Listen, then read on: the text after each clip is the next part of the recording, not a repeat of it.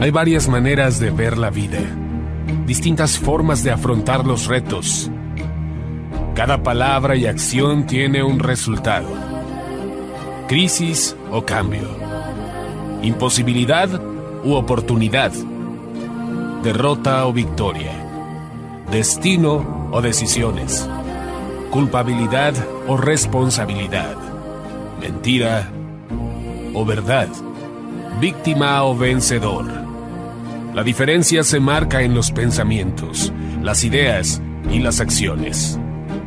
Esto es Mensajes de Victoria con Marco Tulio Carrascosa.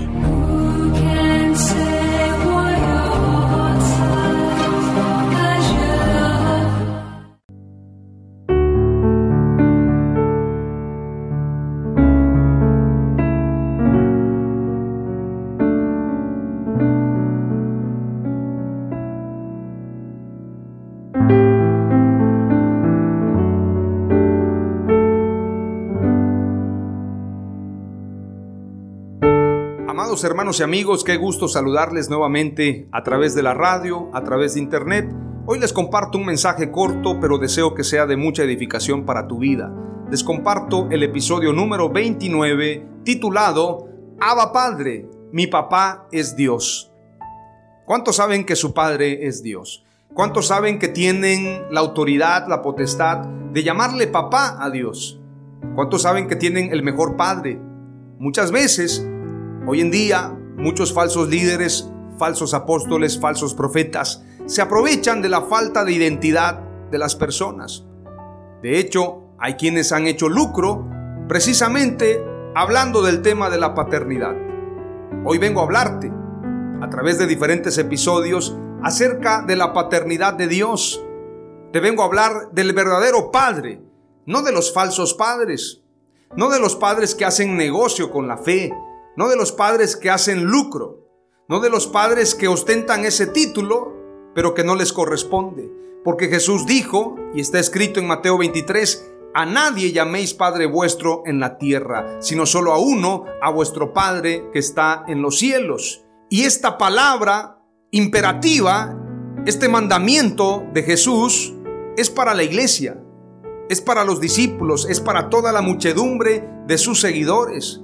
No es una parábola, no es una recomendación, es un mandamiento. No llaméis Padre vuestro a nadie en la tierra. A nadie en absoluto. Es que me ganó para Jesús. Recuerda lo que dijo el apóstol Pablo. El que sembró y el que regó no son nada, sino solamente Dios quien dio el crecimiento. La gloria es para Él y el título de Padre solamente le corresponde a Dios, a nadie más en absoluto. Quien esté ostentando ese título está deshonrando a Dios literalmente. Papá o Padre Espiritual solamente es Jesús. Vayamos a lo que dice la Escritura. En Romanos capítulo 8 y versículo 15 dice la palabra de Dios. Pues no habéis recibido un espíritu de esclavitud para volver otra vez al temor, sino que habéis recibido un espíritu de adopción como hijos, por el cual clamamos, Abba Padre. La palabra Abba Padre significa papá, en una palabra coloquial. Y el pasaje dice, pues no habéis recibido un espíritu de esclavitud para volver otra vez al temor. Hay muchos cristianos, hay muchas ovejitas en la iglesia que están llenos de temores. Si no tengo una cobertura, estoy perdido. Hay manipuladores hoy en día que a través de los medios de comunicación, a través de diferentes plataformas, a través de congresos, han promovido la falsa doctrina de decirle huérfanos, escuche bien esta palabra blasfémica, decirle huérfanos a aquellos que no tienen un padre espiritual falso como el que ellos tienen. Se atreven a llamarle huérfanos a aquellos que son nacidos de Dios, aquellos que recibieron el Espíritu Santo. Por lo tanto, tenemos que combatir estas falsas doctrinas porque no somos huérfanos, tenemos un Padre. Quien tiene al Espíritu Santo tiene un Padre. No somos huérfanos. Tenemos un espíritu de adopción como hijos y podemos decir Abba Padre, que significa papá. Veamos lo que dice la escritura en Marcos capítulo 14, versículo 36. Dice la escritura, y este pasaje está escrito hablando precisamente de cuando Jesús estaba orando en el Getsemaní. Marcos 14, 36, cuando Jesús ora en Getsemaní, dice, y decía, Abba Padre, todas las cosas son posibles para ti. Aparta de mí esta copa, mas no lo que yo quiero, sino lo que tú. Recuerde, amado hermano, amada hermana, que cuando oramos a Dios decimos, Padre nuestro que estás en los cielos. Esto quiere decir, papá, Padre nuestro que estás en los cielos, santificado sea tu nombre. Venga a nosotros tu reino. Hágase tu voluntad, así como es en el cielo, así también sea en la tierra. Es decir, cuando oramos tenemos que pedir conforme a su voluntad. Tenemos que orar como conviene. Muchas veces pedimos cosas que no convienen, cosas que no agradan a Dios. Tenemos que pedirle conforme a su voluntad, porque aún Jesús, el Padre Eterno, manifestado en carne, cuando oró, declaró, Abba Padre, todas las cosas son posibles para ti. Aparta de mí esta copa, mas no lo que yo quiero, sino lo que tú. Porque esa copa, ese cáliz, fue difícil de llevar. Sin embargo, él oró como conviene. Así tenemos que orar tú y yo, no exigirle a Dios. Ciertamente es nuestro papá, pero no es nuestra chequera, no es una tarjeta de crédito. Lo sello, lo confirmo, lo decreto, no. Dios quiere que oremos conforme a su voluntad. Esto le agrada a Él. Padre amado, te pido esto, pero si es tu voluntad, si es conforme a tu palabra, que así sea, Señor. Veamos lo que dice Romanos 8:23. Y no solo ella, sino que también nosotros mismos, que tenemos las primicias del Espíritu, aún nosotros mismos gemimos en nuestro interior, aguardando ansiosamente la adopción como hijos, la redención de nuestro cuerpo. Es decir, nuestro espíritu clama a Dios. Romanos 8:26 declara, y de la misma manera también el Espíritu nos ayuda en nuestra debilidad porque no sabemos orar como debiéramos, pero el Espíritu mismo intercede por nosotros con gemidos indecibles. Cuando usted gime, cuando usted está orando y hay un clamor, su espíritu ora conforme al Espíritu Santo, pero el Espíritu mismo intercede por nosotros con gemidos indecibles. Cuando estamos hablando en lenguas, cuando estamos clamando, hay un gemido y es ahí cuando la oración se acomoda conforme al Espíritu Santo. Tenemos que evitar oraciones carnales. Pedís y no recibís porque pedís mal para gastar en vuestros deleites. Hay que orar como conviene, hay que orar conforme al Espíritu Santo. Romanos 9:4 declara que son israelitas a quienes pertenece la adopción como hijos y la gloria los pactos, la promulgación de la ley, el culto y las promesas.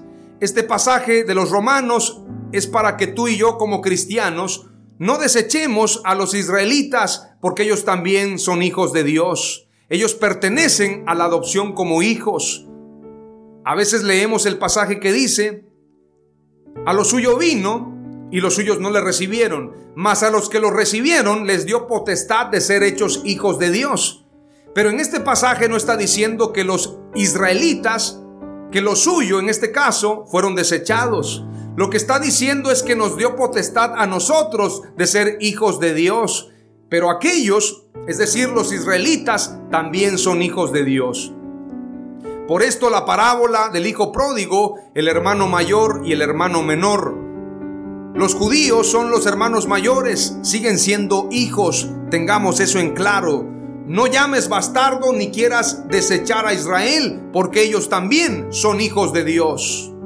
Primera de Corintios 2:12 declara, y nosotros hemos recibido no el espíritu del mundo, sino el espíritu que viene de Dios para que conozcamos lo que Dios nos ha dado gratuitamente.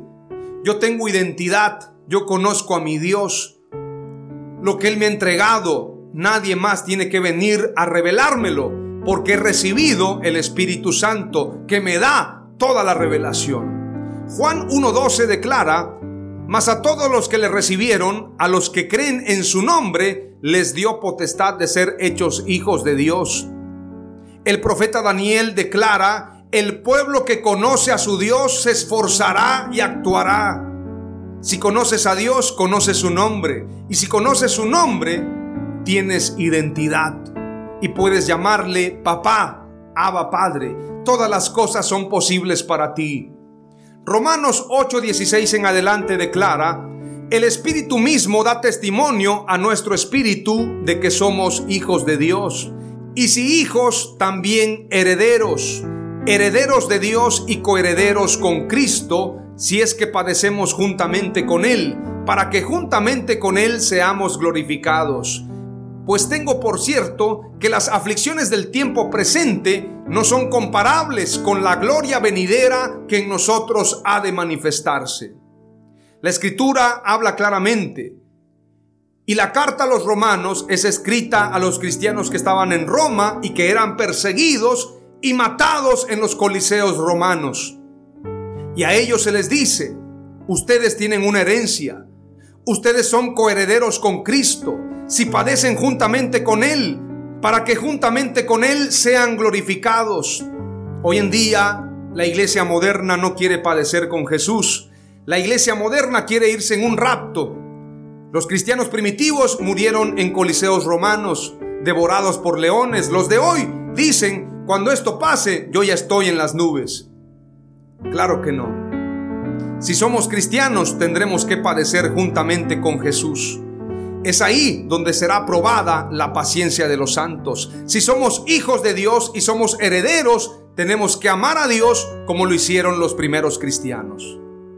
He terminado este mensaje, deseo que haya sido de edificación para tu vida. Te comparto tres palabras clave del episodio número 29 titulado Abba Padre, mi papá es Dios. Número uno, nuestro Padre es Dios y podemos llamarle papá. Número dos, no somos huérfanos, tenemos al Espíritu Santo. Número tres, Dios como Padre nos ha dado una herencia. En el nombre de Jesús, amén. Aleluya.